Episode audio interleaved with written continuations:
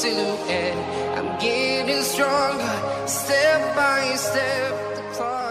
Bienvenidos queridos amigos al podcast de Todos Eagles. Mi nombre es Oscar Budegen de Mundo Eagles y junto a mi compañero Fede Schwein de Argentina Eagles y nuestro gran productor Gustavo Gramajo es un verdadero placer traerles una nueva semana del Todos Eagles podcast. Para los mejores fanáticos de la NFL, aquellos que viven la pasión Fly Eagles Fly. Hoy tenemos un programa muy especial donde comenzamos ya con todo para hablar de la previa del NFL Draft que va a ser en dos semanas, el 24 del 24, perdón, del 29 de abril al 1 de mayo en Cleveland. Y hoy nos acompaña, bueno, una persona que es muy especial eh, para este programa, lo escuchan semana a semana. Aitor con el nido del águila, eh, le vamos a dar la bienvenida un, un par de minutos, este, donde nos estará hablando de una de las posiciones que son áreas muy importantes para los Eagles eh, de necesidad, particularmente con la nueva, con el nuevo coordinador defensivo y lo que se espera de esa, esa nueva defensa. Eh, nos va a hablar hoy de cornerbacks y safeties en el nido del águila, Ayrton. Y bueno, para déjeme darle la bienvenida a Fede primero. Fede, bienvenido, ¿cómo estás? Muchísimas gracias, Oscar. Es un placer estar nuevamente con todos ustedes. Y hoy tenemos una noticia muy importante para dar. Ya estuve haciendo un poquito ahí de hype por Twitter en, la semana. Porque eh, el día 29 estaremos en vivo analizando y reaccionando a cada uno de los picks de, de la primera ronda. Y en especial ese primer pick número 12, donde nuestros queridos Eagles estarán seleccionando. Vamos a tener muchos invitados de la familia Eagles de todo el mundo. Y uno de ellos está invitado hoy con nosotros. Está el gran Aitor. Aitor, El invitado honor. Él es el invitado de honor, ¿eh? El invitado de honor. Sí, sí, sí, bueno, invitado de honor. Todos son invitados de honor, pero bueno, hoy está Aitor con nosotros. Aitor, bienvenido, ¿cómo estás? Muy, muy buenas compañeros de fanaticada Eagle al otro lado del charco.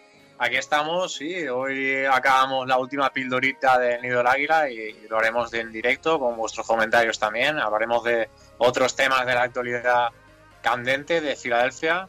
Y nada, quería recordar para todos nuestros oyentes que este pasado lunes 12 de abril salió ya a la venta, en este caso, la nueva guía del draft de Root Running, arroba Root Running en Twitter, ¿vale? El tweet está fijado en el timeline y quien quiera puede acudir porque es un currazo tremendo con más de 200 fichas de jugadores analizadas, con entrevistas a un trabajador de Pro Football Focus y a un jugador de- que se presenta al draft, que hablaremos hoy un poco de él, que es Milifongo y otros tantos artículos que han realizado miembros de la comunidad de NFL, sobre todo en España. Así que eh, una guía para coleccionistas y para aquel que quiera ser un experto el día de draft y poder entender los picks o no que haremos nosotros los Eagles. Una, una de las cosas bonitas, Ayrton, si quieres nos comentas, nos estaba hablando hace unos minutos el, el- lo que toma hacer este trabajo, porque es un trabajo eh, muy minucioso donde analizas a cada uno de los jugadores y la- las fortalezas, las debilidades. ¿Por qué no nos hablas un poquito del decano del, del proceso para que entiendan la profundidad del- de, de la guía? Pues sí, por supuesto. Al final es un trabajo en el espacio-tiempo continuo, diríamos, ¿no? A ver, el que es aficionado al college y lo ve semana a semana, que tiene esa oportunidad, pues sí que va a conocer un poco cómo es la progresión de un jugador en ese aspecto, ¿no? Y ya no solo stats vacías, ¿no? Pero eh, para analizar jugadores ya de una forma mucho más específica, eh, cuando llega ya esa época a partir de diciembre, enero, diríamos, empieza la época tape, que diríamos, y nosotros tenemos un archivo compartido en Google Drive con los, eh, las grabaciones de partidos por equipos, divididos en eh, todo el partido del ataque, todo el partido de defensa, ¿vale? Y ahí podemos seguir mucho más de forma minuciosa a cualquier jugador, ¿no? Para poder hacer este análisis. Además, desde una vista, como diríamos, la vista del Maiden, ¿no? Que es mucho mejor probablemente para poder analizar los Claro, movimientos de los jugadores que, que la vista de televisión. Y nada, pues pensar que cada jugador por lo menos toma mínimo cinco partidos para poder eh, tener una idea fija, pero luego pues también una lectura sobre anécdotas suyas, sobre su vida, sobre su carrera, sobre su trayectoria. Y este trabajo te puede llevar pues tus mínimo tus 4 o 5 horas con cada jugador. Y no es moco de pavo, a veces son bastantes más, pero claro, hay veces que ya hay, hay jugadores que realmente son fáciles de calar, sobre todo cuando ya tienes que analizar jugadores que van a salir en el sexto día, o está diciendo, o le decía a mi compañero Montoro, si este no va a salir ni en el draft, o sea, ¿qué estamos haciendo?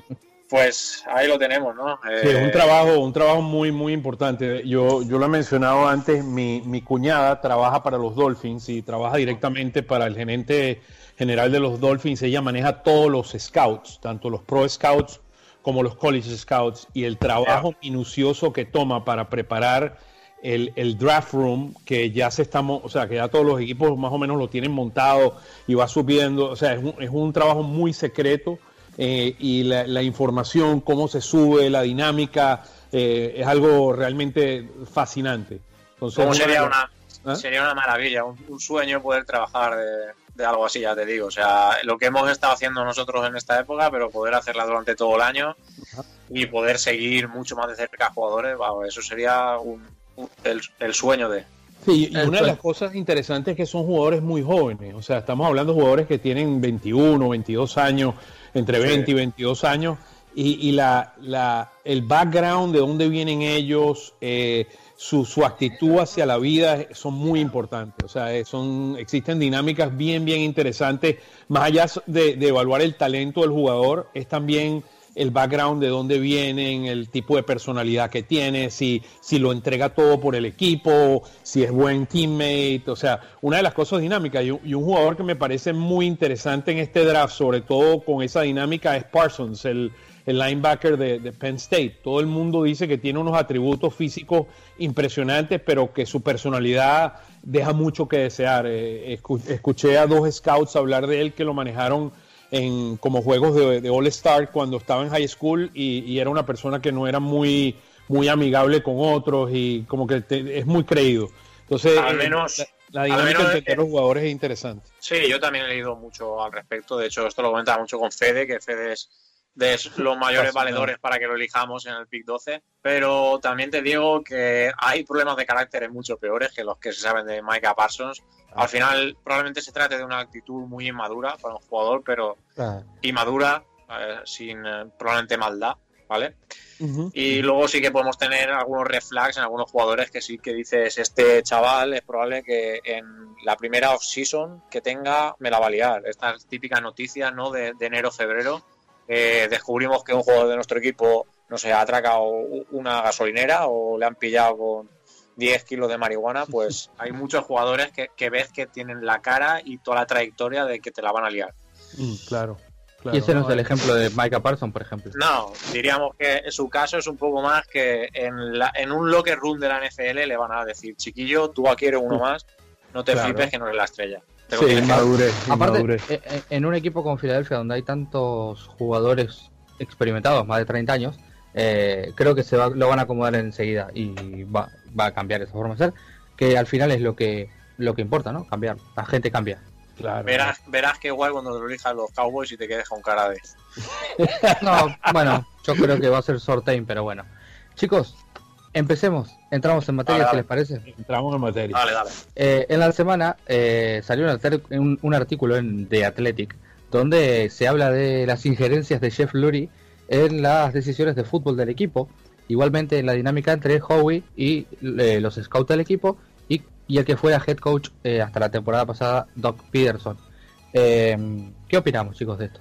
¿Tú quieres empezar? ¿Que empiezo yo? ¿Qué, prefieres? Bueno, yo la verdad es que no sé, yo creo que no nos pilla tanto por sorpresa un artículo así. Yo creo que a, a la NFL, al mundo de la NFL en general, yo creo que le ha sorprendido o le ha abierto los ojos un poco de, cuán disfuncional podría ser una, eh, una gerencia que realmente sobre el campo iba relativamente bien, porque era un poco espejismo muchas veces.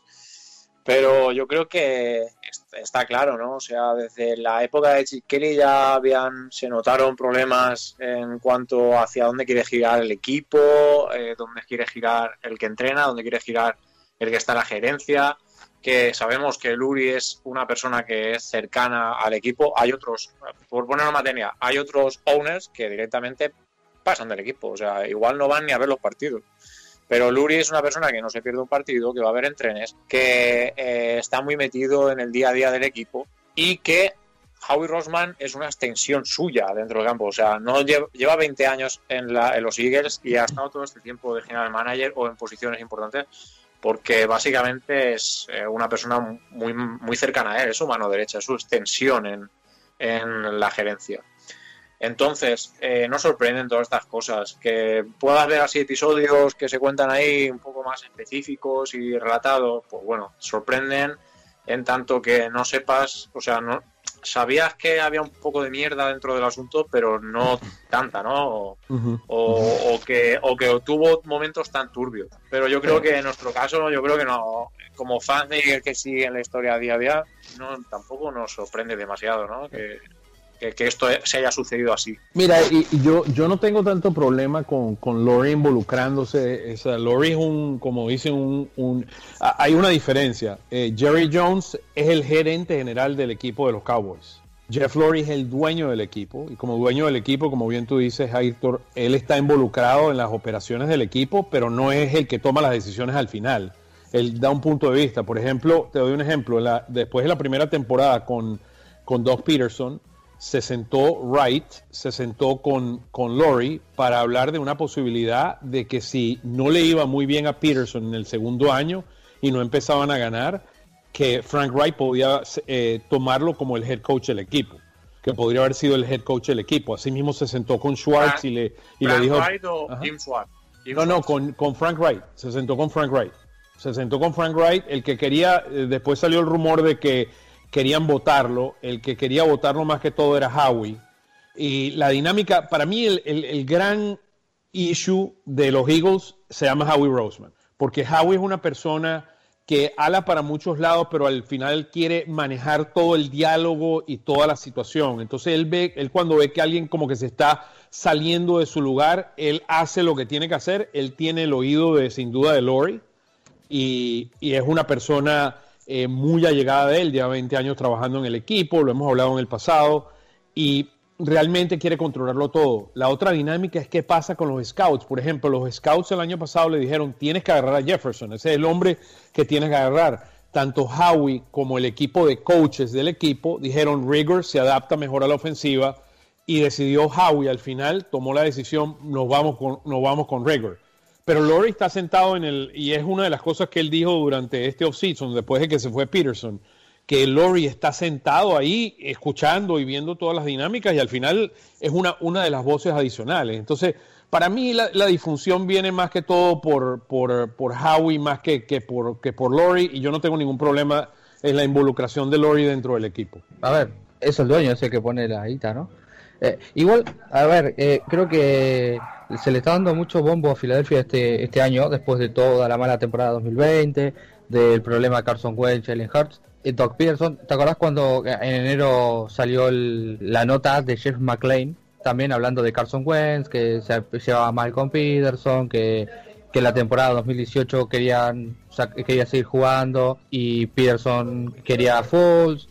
Bueno, eh, creo que se está formando una bola en Filadelfia con el, con el periodismo que quieren sacar noticias de donde sea y a lo mejor es una más de estas, ¿no? No sé, me parece, es mi punto de vista. Sí, no sé qué opinas, esto. Eh, creo que se le da, como dice Fede, ya demasiado bola a nuestro asunto porque realmente ahora es una de estas eh, cuestiones de actualidad en la NFL, ¿no? Eh, estas historias venden bastante. Filadelfia siempre ha sido uno de esos grandes animadores de las off-season, para bien o para mal. Eh, de un modo u otro. Y yo creo que, a ver, estamos viendo ya los últimos jodetazos a estas historias, los periódicos tienen que vender y conocer un poco más este, este trabajo de investigación que habrán hecho durante estos meses con, con informadores de Insider de, Filadelfia y otros, y otros tantos. Pues bueno, da para conocer un poco más cómo ha sido la función un poco errática de nuestra franquicia en estos años y espero que sea para que tomen nota y que las aguas se relajen y podamos virar hacia un futuro mejor. Aunque también te digo, a mí lo único que me ha eh, dado escalofrío de todo esto es, cómo no, desconfiar en la firma de Siriani y pensar que va a ser un PLL más en todo este juego de peones. Pero ya veremos. la verdad es que tengo una intriga con él La verdad que es una todo gran duda. esto, to- leer to- de nuevo todo esto, lo único que me hace es tener escalofríos de cara a su firma. Sí, aquí no se sabe, o sea, es igual que cuando contrataron a Peterson la vez pasada, nadie sabía lo que se podía esperar de, de- de- de Peterson y, y- y es más o menos una dinámica igual, pero al final del día es, es un peón, o sea, son eh, Peterson fue un peón y, y al final cuando empezó a, a levantar la voz en las últimas semanas, eh, antes de que lo dejaran, de que porque ya, ya este problema de Lori y Peterson ya venía de- desde hace eh, Lori es un, es, una, es un dueño que es futurista en cómo ve la ofensiva y veía que durante dos temporadas seguidas la, la ofensiva de los Eagles no se movía y parte de la dinámica también era Peterson no empujando, trayendo coaches o, o- empujando a, evolucionar la ofensiva, porque se adapta a la NFL como bien, lo, sa- como bien lo sabemos, las defensas se adaptan a las ofensivas. A él no hacer nada, Lori dos años consecutivos lo puso y ya al final la- la- lo que terminó de cerrar eh, la, la relación fue cuando él fue y le dijo que iba a promover a, eh, ¿cómo se llama? Se me fue el nombre ahorita del, del, cor- del que era el quarterback coach eh, de los Eagles. ¿Cómo se llama Eh, el quarterback coach? Mike Grono. No, no, no, no. El Eh, ah, sí. Press El Taylor. amigo- a Press el amigo de Taylor, a. Press Taylor, que iba a subir a Press Taylor y que iba a promover a, al que a Burns eh, para sustituirlo como el defensive coordinator cuando le fue con esos dos coordinadores. O sea, ahí, ahí, ahí tú ves que no hay creatividad, no hay, no hay como las ganas de evolucionar y ya él dijo, mira, hasta aquí llegó esto y bueno. Eh, Siriani, mira, Siriani tiene un buen background, pero le va a costar por lo menos dos años crecer como, como, como entrenador. O sea, eh, es un muchacho con potencial, me gusta la dinámica, eh, no es muy bueno con los medios. O sea, tiene que crecer, tiene que crecer, pero, pero viene de, de- de ofensivas que, que, tiene, que son. O sea, tú lo ves hablando de las jugadas y, y la evolución, y tú ves la, defen- la ofensiva de- del equipo de Indianápolis y dónde estaban los Chargers. O sea, yo veo potencial ahí, pero no es una cuestión que va a suceder de la noche a la mañana. Y el talento es lo otro que es gravísimo, ¿no? Además de los, de los coaches jóvenes, el talento que le falta a este equipo es, es realmente eh, algo muy preocupante. Bueno, hablando de, de las dinámicas, eh, ya habló Siriani de que iba a haber cambios con lo que era la- el equipo la temporada pasada, tanto en el esquema ofensivo como en el esquema defensivo. ¿Serán muy grandes los cambios, Aitor? Aitor, ¿quieres empezar tú? Sí, sí. Eh, los cambios. Yo pienso que en, eh, en ataque la verdad es que no puede ser de otro modo, porque eh, seguir teniendo lo mismo, ya te digo yo que si bien no dura ni un año, aunque sea una apuesta a muchos a muchos años, eh, a algo a, a, a medio cort- largo plazo, perdón. Eh, si el Filadelfia se presenta las pr- primeras seis semanas y juega tal cual como Peterson, Sirani no acaba ni la temporada. Vamos a una forma de hablar, pero yo creo que sí que vamos a ver eh, un juego que extienda mucho más el campo, que utilice mucho más las screens como se había perdido ya en las últimas épocas de, de, de Peterson, que involucre mucho más a los running backs. Es probable que, Sí, que incluso draftemos alguno igual en, en rondas intermedias tardías, ¿vale? Para, para ayudar a, a ese, a ese back, backfield. Y eh, a mí me intriga mucho más la defensa, porque yo, la verdad, todo el mundo lo sabe que me conoce en el mundillo eh, de Twitter, yo soy, era muy fan de Jim Schwartz. Y a mí me, me intriga mucho la defensa porque la verdad es que tampoco veo eh, que vaya a haber un cambio así hiper brutal con Schwartz, algo relativamente continuista, pero sí que me sí que me gusta lo que leo y veo por ahí, ¿vale? Las referencias, influencias de Jonathan Gannon y lo que han dicho algunos jugadores eh, cuando le han entrevistado sobre él, ¿vale? Con, Ujú. con Jonathan Gannon probablemente si vemos mucho de Zimmer, que Zimmer es otro que es eh, perro viejo de la NFL y que sus defensas siempre están entre candidatas a ser de las mejores, ¿vale? Ujú, ujú. Pues veremos una defensa que sobre todo prime para el juego de carrera y esto al final ha sido una seña de los Eagles en estos años, a pesar de que éramos de las que más blicheaban. Una defensa que no blicheará tanto como la de Schwartz, pero que sí que utilizará muchas variantes de blitz, que es algo que igual a veces le faltaba de creatividad a, a las defensas de Schwartz. Y una defensa que abusará bastante de la eh, de la cobertura al hombre, pero con press. Algo que también igual fallaba en casos de Schwartz, porque igual es que tampoco teníamos el personal para ello, pero eh, con el personal que teníamos para dar 10 mm, yardas al receptor era como regalarle muchas veces el primer down. Así que yo creo que esto cambiará, el 4-3 se mantendrá, obviamente, veremos como es habituado ya en la NFL muchos packs de con 5 DBs, porque esto es lo que se lleva en una Happy Pass League. Pero yo creo que me intriga para bien lo que puede plantear Jonathan Gannon si tiene muchas influencias de, de Yo con eso, la verdad es que feliz y contento. Sí, no, yo, yo, también, desde el punto de vista ofensivo, em, una de las cosas que, que separa a Siriani eh, de Peterson es que eh, eh, él necesita un quarterback que procese muy rápidamente la jugada que lance la pelota rápido, que le lance a hombres que puedan eh, realmente usar su habilidad física en pases cortos para poder explotar jugadas. Entonces, para mí, un jugador como Rigger y un jugador como Watkins, que tienen ambos muy buena velocidad, con pases de screens, serían cortos con skins como high-low o match, van a ser efectivos en esta ofensiva. Entonces, eh, desde ese punto, y, y, como lo que tú decías, hablabas de los screens, eso me parece que va a ser muy, muy importante. Aquí la gran pregunta, desde el punto de vista de si esta ofensiva va a poder moverse o no, es el trabajo que va a hacer Jalen Hurts.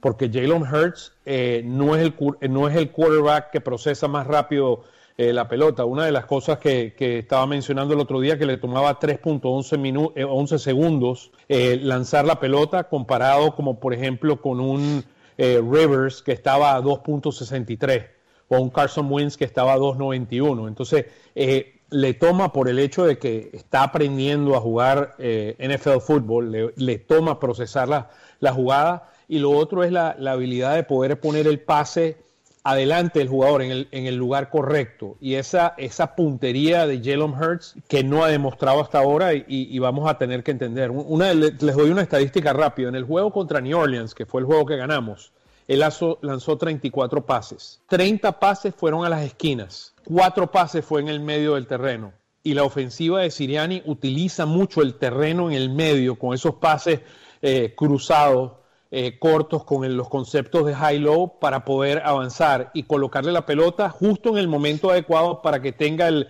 el recibidor tenga eh, ya el, paso adelante sobre el, cornerback. Si Jalen Hurst no puede hacer eso, vamos a tener esta defensa, esta ofensiva va a tener muchísimos problemas. Entonces un poco van a haber cambios eh, importantes a, nivel de, velocidad de, y como mencionaba, vas a ver mucho más el uso de los running backs. Y para mí la combinación de Jalen Hurts junto con Miles Sanders y, tal, tal, vez otro de los, de los running backs, tal vez no, no un Jordan Howard que tal vez es muy pesado, pero alguien que sea un poquito más, más grande, le, va a dar una variación a esta ofensiva que va a ser muy importante, pero Jalen Hurts y la habilidad de poder pasar la pelota con, con puntería va a ser y rápido va a ser fundamental. Desde el punto defensivo estoy totalmente de acuerdo contigo. Eh, me, encanta la idea de que, va, de que Gannon viene de la escuela de Mike Simmers. Eh, es una escuela que, usa el 4-3. Eh, vamos a ver muy probablemente cinco eh, defensive backs en el field mucho más. Él usa mucho más una cobertura 2 y vamos a ver probablemente mucho cinco defensive backs y vas a ver mucho la habilidad de poder hacer blitz, que, es algo que en el mundo de, de Schwartz no existía. Entonces, me parece a mí que va a ser bien interesante. Ahora, la, mi, gran, preocupación está en ese lado del, de, a nivel de talento. Este equipo, eh, lo que es linebackers y defensive backs, eh, le falta un mundo de talento para poder realmente eh, tener un NFL defense como lo necesitamos. No sé si están de acuerdo con eso a nivel de talento, pero para mí me preocupa muchísimo el talento defensivo que tiene este equipo. Yo creo que en cuanto a talento, hay más ya hay más talento que el año pasado con las, solamente las firmas de Eric Wilson, que lo hizo muy bien el año pasado, y Anthony Schwartz, que es uno de los mejores safety de la liga. Eh, no por nada. Harris, ¿no? Eh, y Anthony Harris, sí, no sé por qué Anthony Schwartz. Porque estaba pensando en el wide receiver. Anthony Harris es uno de los mejores safety de la liga y vino barato. Creo que es una gran contratación. Eh, al final no necesitas ocho jugadores buenos, necesitas dos o tres buenos y un par que cumplan lo malo es que Filadelfia no tiene los que cumplen, tiene los dos buenos y los que cumplen todavía no, no los vi. A, lo mejor con alguna, bueno, ahora lo vamos a hablar, ¿no? Pero con alguna adquisición en safety o en, en corner en una ronda alta, eh, mejoras mucho tu secundaria. Pero yo creo que el tándem en los linebackers de Eric Wilson y Singleton creo que es bueno. Tenés 250 tackles ahí eh, la temporada pasada. Singleton es bueno parando la carrera y Eric Wilson sirve para, eh, para correr al, al rival y eso el año pasado no lo teníamos. Sí, yo, yo sigo cuestionando el talento que existe en este equipo. O sea, luego tienes, tienes dos cosas, ¿no? Uno es talento y segundo tienes nuevos coaches. Entonces, acoplar toda la ofensiva, a la, la defensa y, y, la ofensiva a todos estos nuevos esquemas, o sea, siempre toma cierto tiempo. Y sobre todo en el, en el mundo que todavía hemos vivido de pandemia. Lo que escucho hasta ahora es que en junio va a haber un, un eh, va a ser la primera vez que se van a estar en el terreno todos juntos. O sea, es lo, es lo que se habla en la NFL hoy en día, que a finales de junio van a poder eh, empezar alguna especie de, campamento. Yo opino como Fede que está muy bien que lleguen firmas como de Eric Wilson y Anthony Harrison, buenas firmas, lo único que desde luego tampoco os haría pensar que le pueden pegar un cambio brutal a, a la defensa, claramente es un upgrade, pero claro, son dos posiciones las que teníamos la nada, con lo cual prácticamente cualquier cosa era un upgrade, pero son buenos jugadores, lo único que sin más, no son estrellazas de esto, son buenos jugadores. Lo que pasa es que eh, estamos necesitados de más jugadores como ellos, algo jugadores que eh, se prodiguen en el campo como, como hacen ellos. Y jóvenes, ¿no? y, jóvenes, que es lo otro. Slay ya está, tiene más de 30 estaría bien que desde luego con tantas palas al aire que hemos tirado en estos últimos draft, alguno poco a poco se vaya desarrollando hacia ese camino, pero veremos si, si Davion Taylor, si Kevin Wallace, si Abonte Maddox, alguno da ese paso al frente y poco a poco se consolida como un muy buen jugador de la liga. Ahora mismo son prácticamente incógnitas aún. Sí, Taylor, o sea, para mí yo no, yo no entiendo, o sea, Taylor, ¿cuál es el futuro de Taylor? O sea, pues es complicado, eh, pero eso ya se, sabía el año, ya se sabía el año pasado con la elección, era, es lo que hablo yo siempre, ¿no? De esos diamantes en bruto que suele elegir Howie, que bueno, ves, ahora este año ya, después de cuatro casi, Jordan Mailata sale al campo y lo hace muy bien, pero claro, ha necesitado perder, que en este caso una casi una cuarta ronda, pero una tercera, en un jugador que lleva dos años jugando al fútbol, básicamente, dos años jugando, y necesita aprender todo, todo, que tiene un físico envidiable, pero claro, un físico envidiable que le valía sobrado para el college, la NFL tiene un muy buen físico, pero es al final acaba siendo uno más. Si no tienes nociones tácticas y idea de juego. Claro, Entonces, nosotros eh, estaba claro que no iba a ser alguien que, que contribuyera el año pasado al, juego y este año pues probablemente tampoco. Pero bueno, pues, es ver si se va desarrollando. Con, con, con, con, el fichaje o la contratación de, Eric Wilson no creo que juegue, sean, que esté en los planes, me parece. No, eh, a ver, ¿eh? desde, luego como starter ni de coñísima, pero que pueda poco a poco jugar sus snaps pues iremos viendo. Desde luego estaba claro que su primer año era Special Teams y poco más. Y este año probablemente sea más de lo mismo. Bueno, hasta que me, que me demuestren Special Teams que puede ser un, jugador extraordinario. Por ejemplo, Wallace jugó mejor que él en Special Teams. De, de lo que yo me acuerdo, o sea, quienes hacían los tacos, o sea, tuvo ese... Bueno, ese ¿no? Contra los Rams. ¿Qué, perdón? que tiene el highlight ese contra los Rams. sí, sí, pero, pero lo veías más activo, o sea, un poquito más activo, pero a Taylor, mira, si, si lo vi dos veces fue, fue, fue demasiado, o sea, nadie cuestiona que tiene las habilidades atléticas, la pregunta es que si está a nivel de NFL. Y, podemos, o sea, esperemos que pegue un salto este año, por lo menos en la parte de Special Teams. Bueno, em, chicos, vamos a dejarlo por acá en esta primera parte. Hacemos un cortecito de música y Aizor, prepárate que salís con el nido del águila. ¿eh?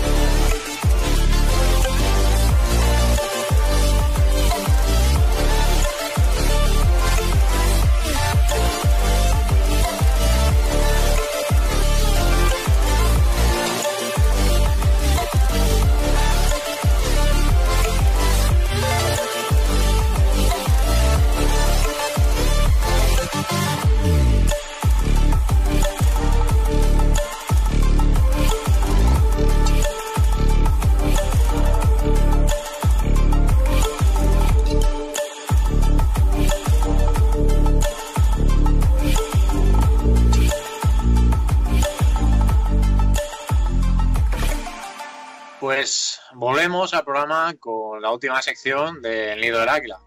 Esta vez, como hemos dicho, referente a los defensive backs y en riguroso directo. Ahora sí que sí, el olor a draft es cada vez, cada vez más fuerte y vamos a conocer los últimos prospects que nos harán salivar esa, esa mágica noche. Como antecedente, ya hemos ido recordando un poco, la última década nos ha dejado drama tras drama en la posición de cornerback, sobre todo, ya sea por lo deficiente de la unidad, donde Bradley Fletcher, Byron Maxwell o el reciente Nickel Robbie Coleman han dejado actuaciones pobres semana tras semana. Y bueno, tras el traspaso por Darius Slay, este draft nos deja una inmejorable posición para añadir talento fresco y bueno que la otrora posición más débil de los Eagles pasa a ser una de las más fuertes. Además, comentaremos algunos de los safeties más apetitosos por si Howie se decidiera reforzar la defensa por ahí. El primer prospect, creo que es lícito hablar de Patrick Surtain, segundo, cornerback junior de Alabama. 21 años recién cumplidos, eh, el día 14, 1,85 y 86 kilos. Llega a la NFL tras una temporada en la que se ha proclamado campeón nacional con Alabama y ha cosechado individualmente 37 tackles, nueve pases deflectados y una intercepción. Hablando ahora de stats, recordad que esta temporada ha sido un poco escueta y los eh, stats normales, que igual serían más abultados, pues aquí se quedan un poco cortos en algunos casos. De Patrick Surtain hablamos de un prospect que brilla con luz propia al ser tres años titular en toda una defensa como es Alabama. Es el mejor preparado para jugar en press, algo que hemos hablado que sería muy interesante, una defensa de Ganon, y sabe cómo jugar su cuerpo para defender las rutas cortas, aunque es en las verticales y profundas en las que vemos su preparación, pues sabe cómo dejar fuera de radio a su receptor o incluso atacar el contested catch como un crack. Habrá que verlo en un esquema zonal, porque mm, sobre todo ha jugado, como decimos, man coverage, man en press, pero en él tenemos material para jugar al hombre desde el primer minuto. Aunque también os digo, dudo que llegue al primer pick de los Eagles y posiblemente acabe saliendo en uno de los rivales de la NFC este, algo que no me gustaría. No lo digas, no lo digas. No lo digo, no lo digo. Continuamos con Caleb Farley, eh, cornerback junior de Virginia Tech, 22 años, 1,88 y 93 kilos. Llega tras una temporada opt-out, tras una lesión que ahora comentaremos, consiguiendo en 2019 20 tackles, 12 pases deflectados y 4 intercepciones. Posiblemente a tape visto sea el cornerback más preparado y pulido de los que se presentan al draft, pero también llega con serias dudas a causa de una terrible lesión de espalda que le partió por la mitad la temporada 2019 y quizás marque y merme su futuro en la NFL. Estamos pendientes de un recheck médico que le tienen que hacer en los próximos días. Además, añadimos a su historial médico una rotura de ligamentos en 2017. Siendo los Eagles uno de esos equipos en los, que se nos multiplican las lesiones, quizás no es el prospect al que mirar. Y además tenemos el caso reciente Sidney Jones, ¿vale? Pero lesiones aparte, hablamos de un proyecto de shutdown corner muy serio, con un tamaño idóneo y longitud de brazos para la posición, además de velocidad para igualar a cualquier receptor de la liga, aunque veremos si esto se mantiene así tras las lesiones. El tercero, y quizás un serio candidato nuestro pick número 12, es JC Horn, con el que los Eagles ya incluso se han reunido. Cornerback junior de South Carolina. 21 años, metro 85 y 92 kilos. En 2020 ha conseguido 16 tackles, 6 pases deflectados y 2 intercepciones. He de decir que soy un enamorado de Horn y no voy a esconderme. Tiene un buen combinado de capacidades físicas con técnicas que, aun por pulir, muestran que puede ser una bestia man-to-man. Es un jugador que arremete con potencia contra el receptor en la línea de scrimmage y juega muy encima de él, rozando la ilegalidad, algo que muy seguro le va a penalizar algunas noches de NFL. Pero da gusto ver esa intensidad y pegajosidad en un cornerback.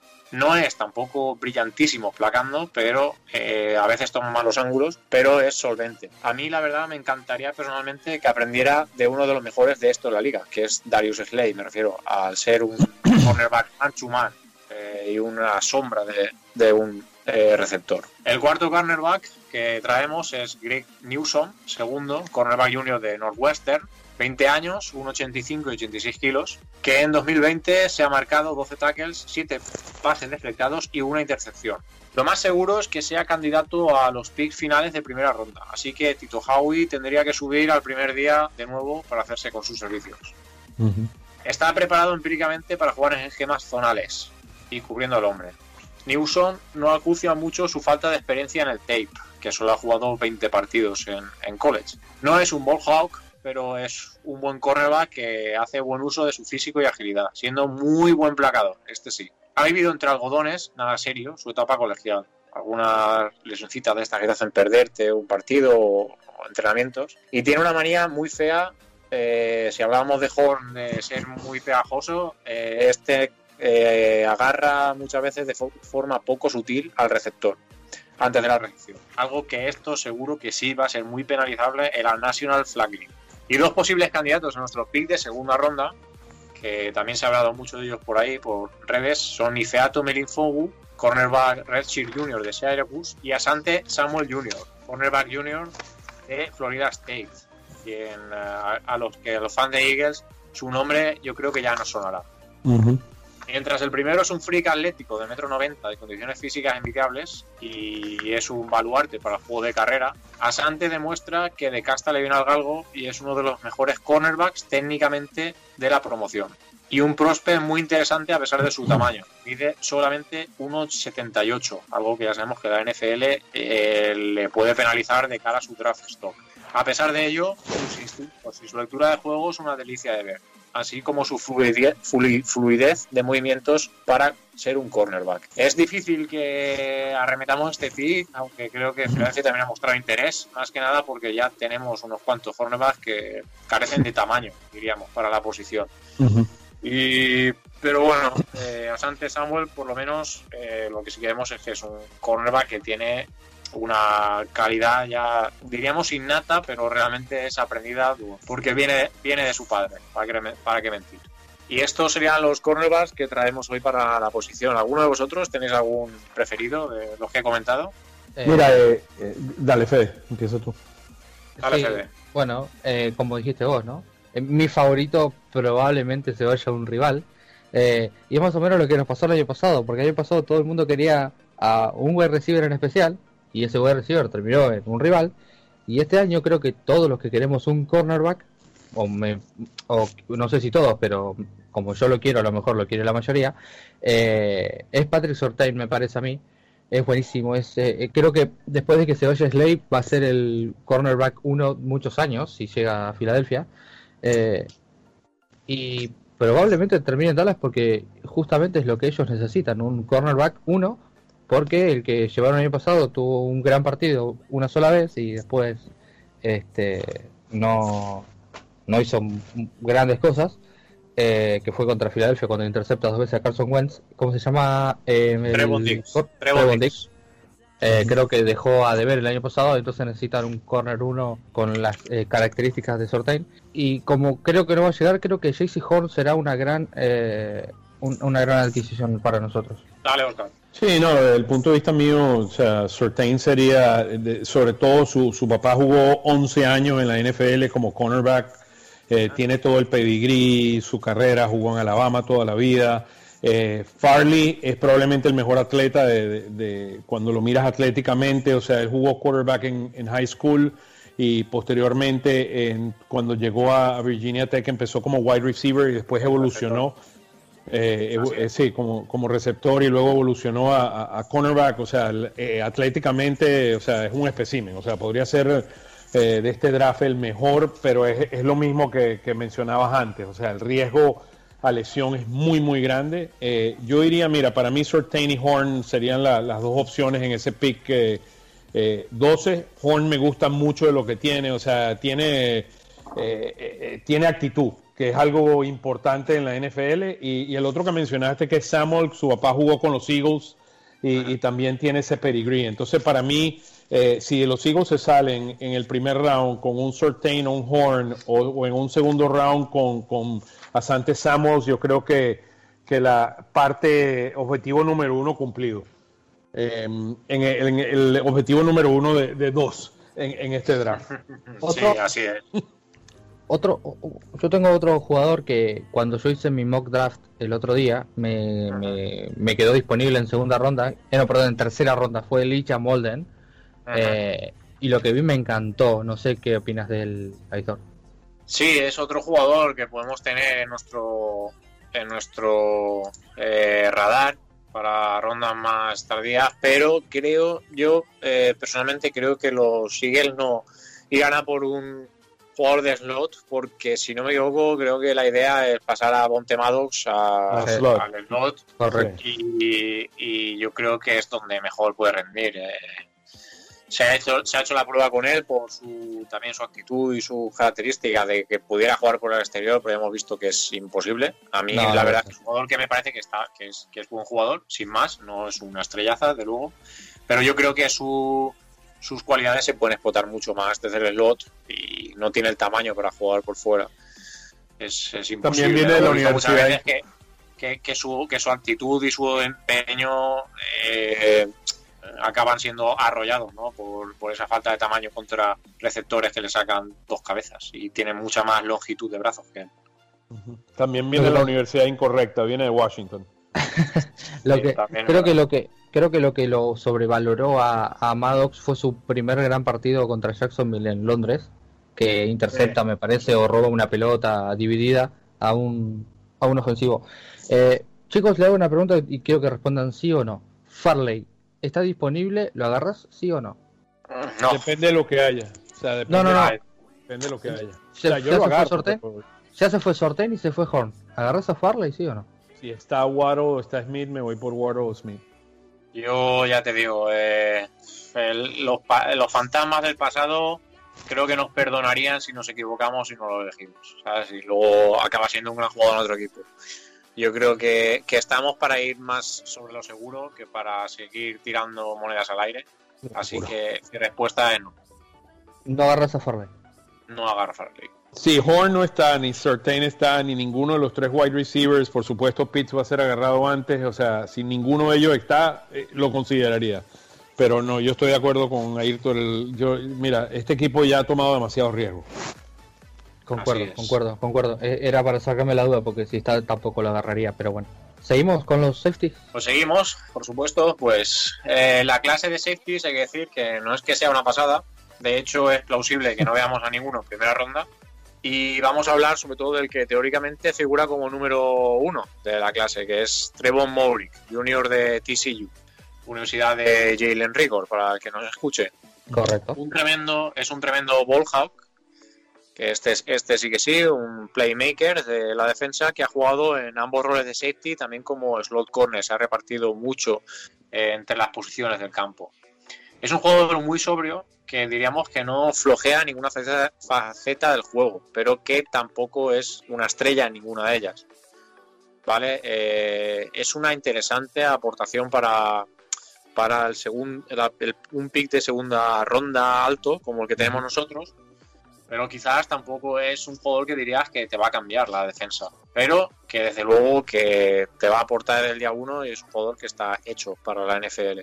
Más allá, vamos a comentarlo brevemente, porque como digo, la clase tampoco llama mucho y no creo yo que con drafteando a Kevin Wallace el año pasado, habiendo firmado Harris, eh, aún con contrato McLeod, no creo que tengamos un pick alto en un safety. Bueno, pero otras McLeod- necesidades. Otras, McLeod- otros que podemos comentar está Ardarius Washington, el compañero y la dupla de, de en TCU, que es en este caso es un increíble atleta con un, gran alto high IQ del juego y buena lectura, pero que otro al que su altura, que mide 1,75, le va a penalizar y limitar la NFL. Y después dos más que os traigo, que son Andrés Sisco, junior de Syra- Syracuse y compañero de Melifongu, que probablemente sea el proyecto de free safety más claro de la clase, y Javon Howland, junior de Oregón, que es otro tremendísimo ball hawk, ¿vale? Que quizás también acabe jugando en el slot si la cosa se tuerce en la NFL. Más allá tenemos luego otros divis en rondas posteriores como son Israel Mukuamu de South Carolina, Robert Rochelle de Central Kansas, Keith Taylor de Washington, Talanoa Ufanga de USC o Jamar Johnson de Indiana. Pero como digo, la clase de safeties no, no es que sea la mejor de la mejor. No excita. Sí, del tercero No, al quinto round. La mayoría de ellos se van a ir del tercero al, al quinto round porque realmente la calidad no está ahí. Eh, como No, decía, Trevor. Trevor Mooring es el único, es el único que Sí. realmente, o sea, se le ve que podría ser un second round pick.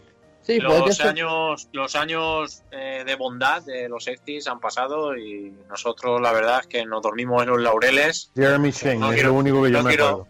No quiero No, recordar El, el pick de segunda ronda del año pasado y, y los rumores que hay alrededor, pero, pero ese, ese momento ya pasó y ya veremos clases posteriores. Yo, la verdad, sinceramente, espero que Kevin Wallace acabe siendo un buen jugador de NFL, no una estrella, pero un buen jugador. Así que veremos. Él va, No él- sé. él tú lo ves más como un strong safety, ¿no? Sí, sí, sí. Desde luego lo veo como strong safety. Lo único que me penaliza es que tampoco tiene una velocidad Sí. apabullante, ¿no? Para Sí. poder seguir a un receptor del slot. Pero a- lo veo más jugando de la ¿no? caja. ¿Cómo? Y a Tori Harris también es strong safety. Sí, sí, sí, sí. Pero claro. ¿Quién va a jugar de Wallace, yo digo que yo lo veo más a proyecto futuro. Yo creo que se acabará haciendo un buen Sí, jugador. es como Taylor, son proyectos a futuro y, y- y, o sea, y Taylor está en- entre la mitad entre un safety y un, y un linebacker, o sea, no es ni Sí, uno sí. ni es el otro. El híbrido de. Y ahí la, la gran pregunta es, eh, o sea, tú lo podrías jugar tal vez en alguna jugada, o sea, que más un run, o sea, para, para correr, o sea, yo me encantaría verlo de esquina a esquina corriendo detrás de los, de los running backs, pero es, sería más un, un specialty player que, que sería un jugador que jugaría todos los bounds. Sí. Claro, porque su, su velocidad es totalmente élite. Bueno, pero ¿tú de qué los, que, de sí o safety no? Para este draft. De los que tenemos acá disponibles, creo que el único que podría andar cerca sería Ardarius Washington, me parece, ¿no? Ah, cerca de alguna ronda nuestra, ahí por la tercera, creo que es el 50. y- Bueno, quizá, quizá como he dicho, como Andrés Isco sí que es un proyecto de Sí, free sí. safety y MacLeo también es un jugador de estos que entran ya en, en categoría veterana, que probablemente le quede poco fuelle. que- Sí, el tema de McLeod es que no juega hasta la semana, ¿qué? 9, 10, se rompió los ligamentos fin de año. Pues en eh, Andrés Isco tenemos un jugador que es un free safety que probablemente pueda jugar desde ya la NFL, que no va a ser- que de momento tampoco va a ser una estrella, pero eh, también os digo, eh, la posibilidad de free safety cada vez está más cara de ver. Sí, Así sí. que un jugador de sus características también gana en, en, en pedigrí, ¿no? Eh, diríamos en, en interés por parte de los equipos, porque tampoco es algo que se vea ya tanto. Sí, yo creo que sí, que deberíamos de agarrar un, un safety eh, para reemplazar a McLeod porque Harris y Wallace juegan de lo mismo. Entonces necesitas uno más atrás. Necesitas un safety con, con, con capacidad para, para jugar atrás porque Jalen Mills este año no está, se fue a los Patriots. Y no se me ocurre otro jugador que tengan que esté ahora en el roster de Filadelfia que pueda jugar en el fondo Sí. de la secundaria. No, la verdad es que no hay demasiado. Hemos tenido también a Epps haciendo alguna vez ese rol, pero tampoco veo yo que sea un jugador que, que vaya a, a ser muy solvente en la NFL. Pues Cisco yo lo cogería en tercera ronda. La verdad es que en segundo tampoco. Nuestro pick es alto y yo creo que hay muy buenos jugadores que, que tienen mucho más valor en ese pick que, Ahora, que Un, Cisco. un defensive end o algo Y llegar a tercera me lo, me lo, me lo pensaría. Ahora Ya vamos a hablaremos, hablar de eso. Ya- sí, ya sí, hablaremos de- justamente. de, mock, ya hablaremos de mock y, y todo esto, ¿no? Haciendo así nuestras cábalas, pero es que la verdad es que si echáis cuentas, para nuestro pick de segunda hay jugadores de estos que he ido comentando esta semana que más de uno más dos van a llegar y, y son muy buenos jugadores. Yo espero que tampoco hagan, hagan ningún experimento este año porque al final tenemos picks altos y, y- y hay buenos jugadores. Bueno. Como siempre, a ver, que- creo que creo que dentro de todo un experimento se puede hacer porque este año el objetivo de Filadelfia no es ganar la división Ya. ni siquiera sí, pero bueno. lo dijo el mismo prefiero- Jeffrey pero bueno las se puede primeras- competir Prefiero que no sea en la primera ronda, ¿sabes? No, no, Eh, claro.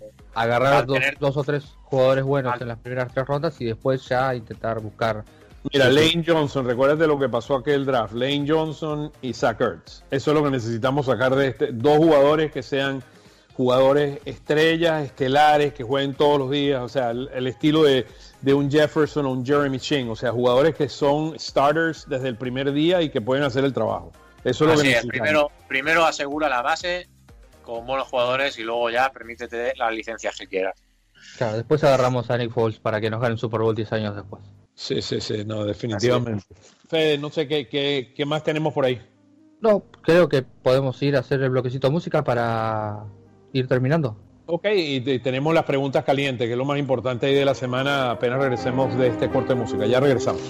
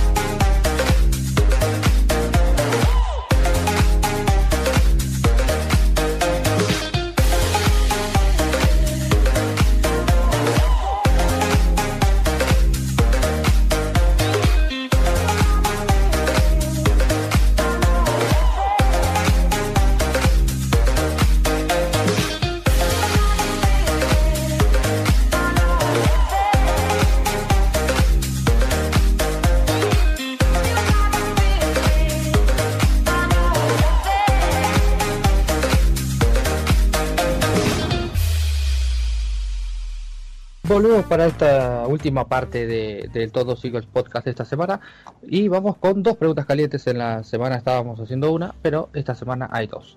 Porque estuvimos charlando recién de qué jugadores debería eh, agarrar Philadelphia en prioridades. ¿Cuál es para nosotros, o para ustedes, bueno, sí, para nosotros, la prioridad 1 y prioridad número 2 de Filadelfia para este draft en posición? Pues a ver, eh, yo creo que, si me digo de primero, eh, yo no hablaría tan en sí de prioridades y podemos decir que probablemente en la defensa tengamos mucho menos talento joven de cara, de cara al futuro y al final del draft es elegir a jugadores jóvenes y en ataque igual se ha invertido bastante más en posiciones altas en los últimos, en los últimos años, ¿no? Pero yo creo que este año es un draft para, para ir eh, best player available en las rondas que tengamos, sobre todo las primeras, primera y segunda. En cualquier posición, la verdad es que nos podemos hacer un apaño, ¿vale? Tanto si elegimos otro nuevo receptor, a pesar de tantas elecciones en los últimos años, como si elegimos un offensive line, como si apuntáramos la defensive line, aunque ya esté bien cargada, como si, en efecto, las prioridades podrían ser cornerback y linebacker, que son las posiciones más débiles, eh, discutiblemente, de los Eagles. Cualquiera me valdría, pero lo importante es el best player available. A quien tenga mejor eh, rankeado en sus esquemas, que vayan para, para adentro. Por tanto, es una combinación de defensive end con cornerback, eh, cornerback con wide receiver me da igual, la verdad es que hay muy buenos jugadores entre el pick, entre los primeros 37, 39 pick. ¿Cuál es nuestro pick de segunda ronda? El 37. 37. 36, los, 36. En los, en los 36 primeros picks hay muy buenos jugadores y yo creo que es el momento para hacer un draft de best player available y sin experimentos, como has comentado. Yo estoy, yo estoy de acuerdo con eso. O sea, para mí este equipo necesita talento, necesita talento en muchas áreas. Eh, si me pregunta la prioridad número uno del equipo eh, a futuro es quarterback. Yo no creo que tenemos el quarterback del futuro, pero eso no es para este draft. Este draft el objetivo es eh, comenzar a construir el futuro del equipo en base sólida. Eh, para mí, en base a como yo veo los mock drafts que he estado viendo, por ejemplo, Mel Kiper está hablando muy probablemente un Waddle o un como wide receiver que podría ser un eh, un wide receiver élite de velocidad que, nos da esa velocidad que hoy no, que no tenemos o que no hemos tenido en los últimos años. Eh, después de las elecciones de Deshaun Jackson, eh, podría ser una opción, al igual que, que Surtain o Horns. Para mí, entre esos tres podría estar. Si Smith no está disponible, o sea, Smith, Waddle, Horns o, o, Surtain, entre esos cuatro debería estar el primer draft de los Eagles, siempre y cuando Howie no decida echar para atrás y yo no dudaría que lo haga. O sea, para mí eso está latente. Si le dan una buena oferta en ese momento, yo no dudaría que él que él vaya a echar para atrás. Algo, algo interesante que Mel Kiper mostró ayer es que él tiene en el, en el último mock draft, que es el cuarto que ha hecho, tiene un cambio de Dallas con los Patriots para agarrar a, Fields, el, el quarterback de, de Ohio State. Entonces, eh, van a suceder cosas muy interesantes, es como la bola de cristal, pero para mí esos, esos cuatro jugadores, Smith Waddle como wide receiver, Sortain o Horn, debería ser el pick de los Eagles.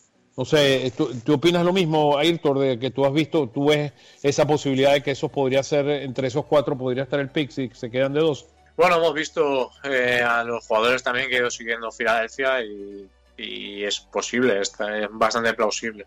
Eh, el año pasado se cambió la dinámica y eh, estuve hablando con vosotros también que si veis las elecciones de Howie en tema de materia draft 2013, sus predilecciones son sobre todo las trincheras, offensive line y defensive line. El año pasado se rompió los esquemas para elegir un receptor. Yo la verdad es que no creo que elijamos un receptor en primera ronda, me parecería un poco extraño después de la elección de Jaren Rigor, ¿vale? Aunque aunque siempre vengan bien, pero es que también hemos gastado muchas elecciones estos últimos años en receptores, ¿vale? Yo creo que igual que quieren darle la oportunidad a Jalen Hartz, yo creo que es el año de darle una oportunidad a Jalen Rico antes de tomar a otro receptor en primera ronda, ¿vale? Y Slater, Slater tambibién podría, o sea, Sewell muy probablemente se vaya a Cincinnati en el pick. Sí, a ver, eh, leo muchas veces, leo muchas veces y con razón. Eh, la línea ofensiva de los Eagles si está sana, es nuestro mejor cuerpo de calle. Y es así, es, es, es ciertísimo. Pero hay que pensar que este proyecto es a medio y largo plazo y a medio y largo plazo esa, esa línea ofensiva no va a existir. O sea, más de uno de esos jugadores va a estar o retirado o acabará siendo un cap casualty o probablemente ya no tenga las mismas prestaciones porque eh, se ha envejecido y baja rendimiento. Entonces, elegir a Slater en el pick 12, a mí yo tan conforme. Es un Sí, sí, recambio de para acuerdo. Estoy de acuerdo. un recambio para, para Lane Johnson, si en un futuro ya no está, eh, podemos moverlo al, al guard. Mm, Yo creo que es un jugador que tiene, ofrece mucha versatilidad en la línea y nunca está de más. Tampoco, tampoco sabemos ver Brandon Brooks. O sea, contamos con eh, que Brandon Brooks vuelva siendo el mejor, de los, un top 3 guard de la liga y probablemente después de estas dos lesiones vuelva ya cascado o no dure dos partidos. Entonces, Sí, exactamente. Tiene, Yo te digo, un buen eh, punto. yo creo que entiendo que irán a por defensa en el pick número 12, pero veremos cómo será. Yo personalmente, ya sabéis, un jugador que me encanta, eh, Jeremia Ogusu Karamoa, Sí, eh, y brillante. Eh, el, el- el híbrido safety linebacker, pero por excelencia, no, no falsos ni, ni sucedáneos. Así que yo con ese pick yo lo elegía sin mirar. Si vamos por cornerback, yo ya he dicho, soy un enamorado de Horn, eh, probablemente Surtain ya no esté, yo con Horn sería muy feliz en el pick número 12. Así que veremos. Pero bueno, ahí tenéis también mi. ¿Cómo, cómo es, cómo Ojalá. comparas a Ubusu con, con Taylor? ¿Cuál es la diferencia? O sea, sé que es un híbrido, Pues pero esta- ¿cuál es la diferencia esta- entre los Bueno, es tan simple como que uno conoce cómo jugar al juego y el otro está aprendiendo. O sea, es- Eso está eh, bueno. uno, uno es, uno es un. Realmente es, tiene mu- Una un alto IQ de- del juego, unas grandísimas lecturas y, y claro, le puedes utilizar de forma efectiva ya. Devin Taylor es un jugador del Maiden, ahora mismo. Es un jugador para, para que te vaya creciendo en el Maiden y, y lo manejes tú. Porque si se tiene que manejar él solo, pues lo tiene más complicado. Sí, sí, sí, es el modern linebacker, lo que tú dirías, el linebacker moderno eh, Sí. Obusu. O sea, y como dices, muchos, muchos, muchos hablábamos antes de posiciones tal, muchos también proyectan que Uso acabará jugando como safety en la liga. Safety este de caja, en plan la, la posición que hemos hablado para Kevin Wallace, para Malcolm Jenkins. ¿no? El Malcolm Jenkins. sí, Malcolm. Pero es que, claro, eh, ya te digo, este puede darte esas prestaciones y mucho más. Yo, la verdad es que no tendría dudas. Para mí sería el pick, en el número 12. Ya dije, eh, para mí en el 6 igual me parecía un reach un poco difícil de defender, pero bajando ya al 12, al final va a estar rondando máximo un pick 20. Yo creo que del, mm, no sé, del 15 de Patriots, si se quedan ahí, tampoco debería pasar. A expensas de si prefieren a, Zay- a Zaven Collins. Ujú. Pero yo creo que en el 12 sería un picazo para mí. Sí, estoy de acuerdo, estoy de acuerdo. O sea, tiene lo bueno, lo bueno es que va a estar sentado en una posición donde va a poder escoger el mejor, el mejor jugador en el, en el, en el, en el board. Que esperemos Para- que, que esta vez sí lo siga. Para Fede también le digo que sé que él prefiere a Micah Parsons, pero Micah Parsons al final es un linebacker eh, que está formado como un, un pass rusher. Entonces, muchas de las actitudes que tiene, aptitudes que tiene eh, Jeremía, él no las tiene o están muy, muy por ver. Eh, físicamente es un maquinote, pero Jeremía yo creo que es justo lo que hemos echado de menos en un linebacker durante tantos años de. Así que Es un fútbol eh, player. Ese, ese es un eso- jugador de fútbol, pero natural. Tranquilo, tranquilo que ya lo sé, ¿eh? Si, sí, sí. a- eh, yo no eh, creo que las prioridades son cornerback y linebacker esta temporada. Sí, no, definitivamente que la- como estábamos hablando, el- la, la defensa, o sea, tra- tapar los huecos de la defensa porque el talento en el, en el back seven queda eh, es bien grande y lo que tenemos es, o sea, tanto Slade como McLeod están, están demasiado mayorcitos ya, ya están del lado de allá de los 30. Y veremos si, si se utiliza capital para subir a primera ronda de nuevo. Que desde luego este año es una es una, un escenario que se podría dar. Sí, y, y ahí, o sea, la, la última pregunta que teníamos es la pregunta esa que si los Eagles son candidatos para estar en el, en el top 3 del, del draft que viene y, y mi respuesta rápida es, es sí. O sea, yo, yo no veo a este equipo jugando más, ganando más. O sea, importante es que este año vamos a jugar 17 juegos en vez de 16. Yo veo a este equipo eh, ganando 4 o 5 juegos. O sea, yo, yo no veo más, más victorias.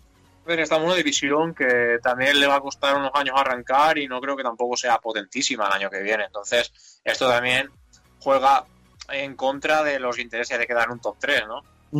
Pero a favor de los intereses de que tu equipo al final compita mucho más. Pero al final ya hemos visto de estos años, es una competición irreal, es un espejismo. Estos años los Eagles se clasificaban para playoff, pero no eran un equipo de playoff sobre el campo.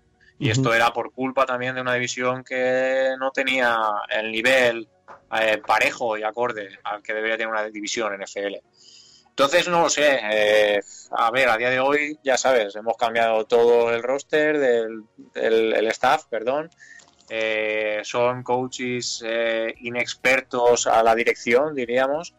Entonces, es probable que nuestro equipo le cueste arrancar y esto siempre conlleva que seas un equipo eh, mediocrillo. Pero bueno, veremos, veremos porque, a ver, lo fácil es decir que sí, pero eh, Filadelfia siempre es un equipo que, que da la nota y, bueno, igual no somos top 3 y somos top 4, así que...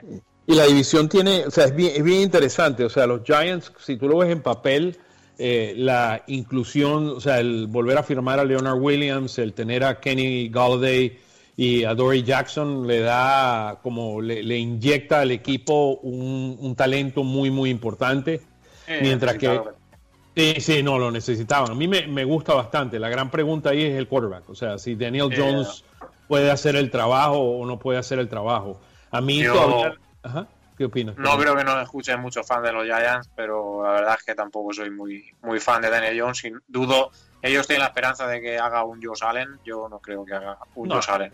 o al menos que esté trabajando, o sea, eh, eh, viene de Duke, o sea, es inteligente y, todo lo demás, pero el talento, la, pregunta es si, si puede poner todas las cosas juntas para poder hacer eh, el trabajo. A mí, me, queda la incógnita del quarterback de Washington. Agarraron a, Fitzpatrick. Yo cada vez veo a Fitzpatrick con la barriga más, más hinchada. Eh, sigue haciendo su trabajo, pero la pregunta es hasta cuándo, ¿no? O sea, la defensa efectivamente es élite, ¿no? Sí, sí, sí. La, defensa tiene una pintaza enorme para, para el devenir de los próximos años. Lo único es lo que dicen, ¿no? Que no sé si tomarán tampoco quarterback en eh, siempre se habla de los, primeros 4 o 5 quarterbacks que estamos comentando ahora para las primeras posiciones de la primera ronda y tal. Pero Washington también es un probable que acabe eligiendo quarterback en el draft. Eh, igual en su segunda ronda, igual en su tercera. Alguien como Kyle Trask o alguien, alguien, como eso, ¿no? Es posible, sí. Entonces veremos, porque desde luego todos sabemos que Fitzpatrick se firma con una única intención y es que vaya tirando el equipo pero no es el futuro, obviamente. Sí, sí, no. Y, el otro es, Dallas. O sea, Dallas para mí, eh, el problema de Dallas para mí es coaching, más que talento. O sea, ese equipo tiene mucho talento. Si tapan el hueco que tienen en cornerback, o sea, el, talento está ahí para poder ganar la división con, facilidad, yo diría, a nivel de talento. El problema, el problema de Dallas, como suelo decir, el problema de Dallas es el propio Dallas. Es otro equipo que tiende a la autodestrucción muy sencilla y por suerte para nosotros, estos años tampoco han tenido ellos las mejores de las fortunas en tema lesiones y, coaching. Así que eh, yo también les veo como un gran equipo a día de hoy, pero es que esta división siempre es muy así. Si haces ahora mismo un power ranking de nuestra división, probablemente a final de año sea totalmente a la inversa. Es increíble. Imagínate que los Eagles ganen la división. Sería el, el mundo al revés está en la división idónea para ello, ya te digo. O sea, siempre suele pasar, ¿eh? El que pone el último de la división acaba. este año, ¿quién era el último para todo el mundo? Washington. Washington, ¿cómo ha quedado? Primero. A años anteriores, tal, los sigues, boom, primeros. Es que esto ha sido muy. siempre es muy así. Me hace mucha gracia con esta división. Las previsiones, yo creo que tienen que ser de las que más se fallan. Sí, no, bien, bien interesante. Fe, ¿ibas a, mencionar algo? Sí, no, creo que eh, habría que comparar para ver si somos candidatos a ser top 3, si somos peores, o sea, somos los peores equipos de los peores de la edición de cada una de las divisiones. Yo creo que Philadelphia no es peor que, que no es peor que Jets, no es peor que Jacksonville, no es peor que Texas. Cincinnati también, Texas. Texas es probablemente candidato a los Cincinnati, que Cincinnati no sé porque bueno, hay un draft ahora, pero eh, que Texas seguro que, Detroit seguramente no seamos peores, eh, yo creo que no somos candidatos al top 5 ni siquiera. Bueno, la verdad es que Detroit es la nada ahora mismo, para mí. No, no, eh, a ver, cambiaron a, su coreback de todos de los últimos 10 años para ir con una primer pick del, draft que, no funcionó. era, un coreback que era decente porque estaba con un gran head coach súper infravalorado como McVeigh y que le sacó jugo. Y, yo le hago una pregunta. A ver, Jalen Hurts es mejor coreback que bastantes, que varios corebacks que hay en, la NFL actualmente. Eh, Miles Sanders creo que es un running back que el año pasado, las veces que jugó, lo hizo muy bien. Eh, los, los, los wide receivers que, que, se me vienen a la cabeza así como que van a ser los principales el año que viene, Fulham y Rigor. Eh, Fulham lo hizo bien en su al principio, pero después que le costó un poco. Y Rigor yo creo que este año lo va a hacer mucho mejor que el año pasado. Eh, Dallas Goddard para mí es un súper talento. No sé qué opinan ustedes de Goddard. Y, la línea ofensiva de Filadelfia Sana es, top 3 de la liga. Dillard, Seumalo, Kelsey, Brooks, Lane Johnson. Díganme, líneas ofensivas mejores. La Pero la pregunta es cuánto duran. Esa es, la, gran, pregunta. Eh, vamos a, eh, hay que proyectar el equipo sano, porque si vos vas a proyectar lesiones, estás hablando mal, porque no puedes proyectar. Eh, bueno, no, esta es mala porque eh, Johnson se va a lesionar, Brooks otra vez, Kelsey ya está viejo. Nada, vos tenés que proyectar al talento de los jugadores. Y por talento, Lane Johnson es el mejor tackle derecho de la liga, Brooks es de los mejores guard de la liga y Kelsey es el mejor center de la liga. Y yo no sé, no sé si hay equipos con mejores líneas ofensivas que Filadelfia. No, la, línea ofensiva de Filadelfia es una maravilla y eso todos lo sabemos. Además, tenemos la suerte de que Jeff Sturland al final sigue con nosotros que es un grandísimo eh, coach posicional por el trabajo que ha demostrado estos últimos 10 años en la liga. Y yo opino un poco como tú, ¿sabes? Yo sé que tenemos muy buen equipo, en verdad, así sobre el papel. El problema es que hay muchos cambios, el problema es que eh, no puedes proyectar a todas esas lesiones, pero es que van a ocurrir. Y el problema es que eh, igual sobrevaloramos también algunas actuaciones de nuestros jugadores. Hay algunos jugadores que, por muy buenos que hayan demostrado en momentos puntuales, tienen mucho aún que demostrar. Que esto es el caso de Miles Sanders o de Joder. Yo creo que son muy buenos jugadores, pero eh, tienen aún que por demostrar. Por X o por Y no lo han hecho. ¿Vale? Por retención desde la banda o por lesiones o por lo que sea, pero aún no lo han demostrado. Y yo espero y deseo y me encantaría, me muero porque lo demuestren. Este es el, por, por, por, ejemplo, no estar Ertz, para mi, para mi punto de vista Ertz no va a estar y Goddard va a tener que, dar ese salto adelante de ser el en uno del equipo. Así es. Mira, le, voy a dar una estadística que se van a, o sea, eh, eh, la, estuve analizando con la gente de, de Pro Football Focus.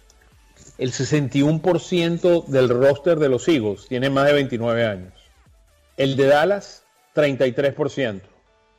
Giants 24% y Washington 27%. O sea, 61% del roster de los Eagles tienen más de 61, más de 61 años, no, más de 29 años.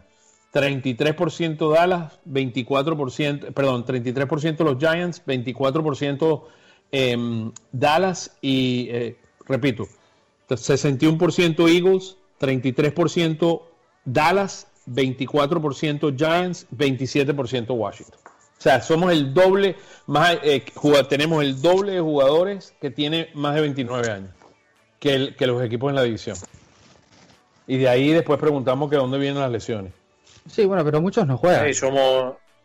Y, estoy, seguro que, que, Fitzgerald le subió la edad a, los de Washington ahí con, me, la firma. Me equivoqué, me equivoqué con la canción de Filadelfia. En lugar de la Tusa tenía que haber hecho la de Nos gustan mayores de, de Becky G. Ahí, es lo que parece,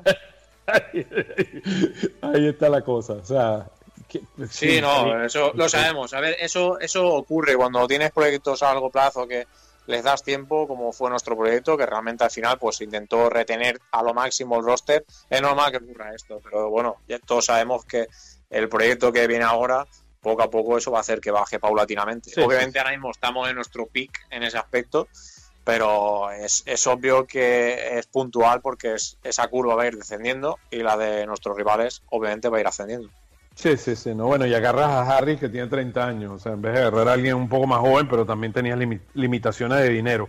Eh, y eso es, eso es, algo interesante en la NFL. La gente se está preguntando por qué Harris firmó con los Eagles por solo 3, millones de dólares y el año pasado fue, ¿cómo se llama esto? Le, lo, agarraron en el, uh, le pusieron el, tag. O sea, le, pusieron el tag y, no, y lo dejaron ir y, solamente está recibiendo 3 millones. También muchos de los, eh, de los contratos de esta off son, son de un año porque no hay dinero, o sea, porque se bajó el cap de, todos los equipos. A partir y muchos saben que el año que viene ya se va a liberar eso cuando salgan de la pandemia y todo eso, y todo debe subir, en vez de bajar 20 millones de dólares, debe subir 40, 45 millones de dólares. Mm, bueno, realmente todos los contratos se han firmado, eh, no de jugadores, sino los contratos que se han firmado ahora, eh, que proyectan el CAP a mucho más, realmente entran en vigor, si no me equivoco, en 2023. El CAP va a subir, obviamente, poco a sí, poco. claro. Claro, claro. Pero realmente, disparatadamente, no va a subir hasta 2023, por lo menos.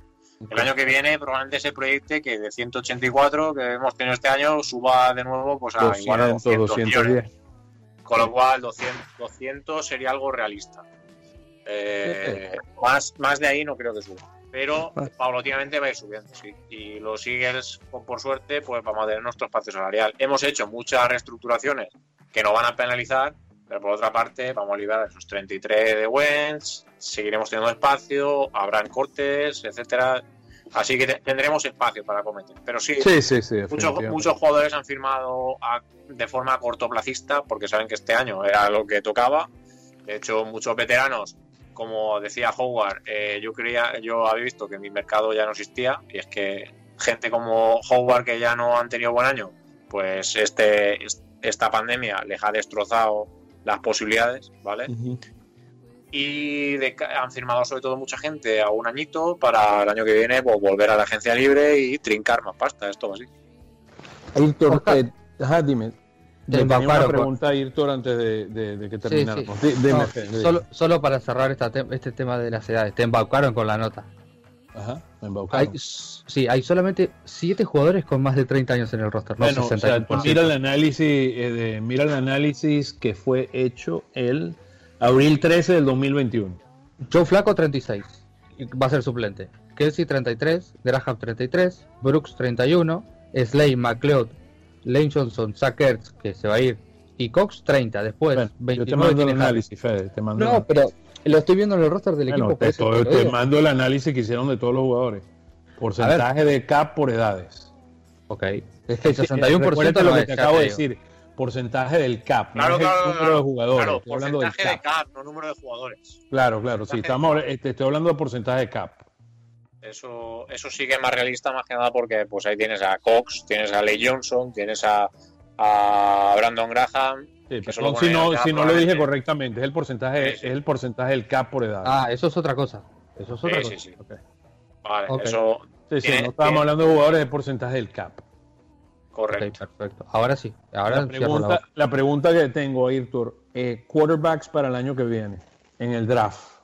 No. O sea, Sam Howell de North Carolina, eh, está Spencer Rattler de Oklahoma. Hablaremos si tenemos que hacer un hashtag de, Tank for Rattle, Rattler, ya, ya, lo veremos, pero ¿Qué nombre así te suena? ¿Qué nombre sí te suena para que la gente lo vaya siguiendo en la próxima temporada? Spencer, Spencer Rattler, otro más de Oklahoma, o sea, de, Oklahoma a Oklahoma, y digo porque me toca. Tal de Oregon también, Tyler Sean, que es otro, otro que, que se habla bastante. Sí, pero bueno, ahora mismo que digas que eh, si tuvieras que jugarte el pick 1 del año que viene, en plan lo típico que se hace, ¿no? De hacer ya tu, tu mold draft de, 2020, de 2022. 22, eh, una de dos, o Sam Howell de North Carolina o Spencer Rattle de Oklahoma, el que quieras. Ok, ok. Sí, no, no, no, esos son, estaba, estaba Pickens también, George Pickens, que es un wide receiver de Georgia, pero se lesionó se, se llevó el, el ACL, que era tremendo jugador. Se veía, creo que en, el bowl del año pasado tuvo como casi 200 yardas en el último juego de, Georgia. Pues ya sabéis, eh, si tenéis que jugar en el pick 1, echarle, echarle a, a Radler o a, o, a Howard, para que ir lo siguiente. North Carolina y Oklahoma, los quarterbacks de, de esas universidades. Correcto. Para el que quiera ir viendo, seguir la temporada de los movies de, de college, por si acaso, pues ya sabe, Oklahoma y North Carolina. Qué bien, qué bien. ¿Algo, ¿Algo más desde el punto de vista tuyo? No, no, no, de mi parte. Solo, Solamente recordar lo que, lo que hicimos al principio del programa, que en dos semanas vamos a estar en vivo cubriendo y reaccionando al draft NFL 2021 eh, con muchos invitados. Y toda la información se la estaremos comunicando por los medios a través de todos Eagles, Argentina Eagles y Mundo Eagles y apoyados de todos nuestros compañeros de la gran familia Eagles. Y bueno, lo más importante, eh, Ayrton, te queremos dar las gracias por estar, por tu presencia, por tu gran trabajo en la sección del Nido del Águila para prepararnos para el NFL Draft. De verdad, muchísimas, muchísimas gracias. Y bueno, recuérdale a los amigos eh, de nuevo la, guía de, de Route Running, por favor. Sí, muchas gracias a vosotros por haberme permitido tener ese espacio. Espero que la gente que ha estado escuchando lo haya pasado bien y se le haya hecho ameno y le haya servido para tener controlado a ciertos prospects y que lo más importante, que acertemos con que alguno de los que he nombrado acaben vistiendo nuestra camiseta. Pero, pero sí, ha sido un placer. Muchas gracias a, todos por contar conmigo y ofrecerme esa posibilidad. Yo siempre encantado de colaborar en estas empresas. Y recordar una vez más eh, el Twitter de arroba Running. Eh, está en Twitter, ¿vale? Y podéis eh, ver en el tweet fijado, en su timeline, eh, toda la información sobre cómo conseguir la guía, sobre eh, el porcentaje de lo que cuesta que va dedicado. Este año colaboramos con una asociación española contra el cáncer. El 25% de todo lo que se todo lo que cueste y se, se done, porque también hemos abierto un PayPal de donaciones, va destinado a esta empresa, a esta asociación y nada, sin más, eh, espero que todo el mundo se aficione también un poco de corazón al college, porque ya sabéis, eh, es el futuro de la NFL. Y los Eagles necesitan un quarterback, ¿no? mentira, mentira. De verdad, Dishon Watson. Ah, Watson. Eh, uno nunca sabe, uno nunca sabe.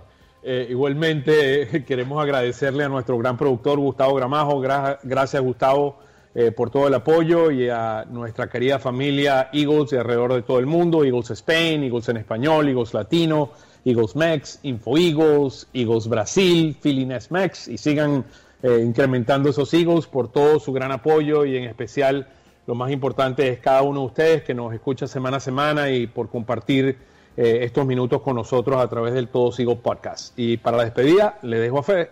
Nada, muchas gracias a todos los que nos escuchan semana a semana. Me despido como siempre. Fly Eagles Fly. Fly Eagles Fly.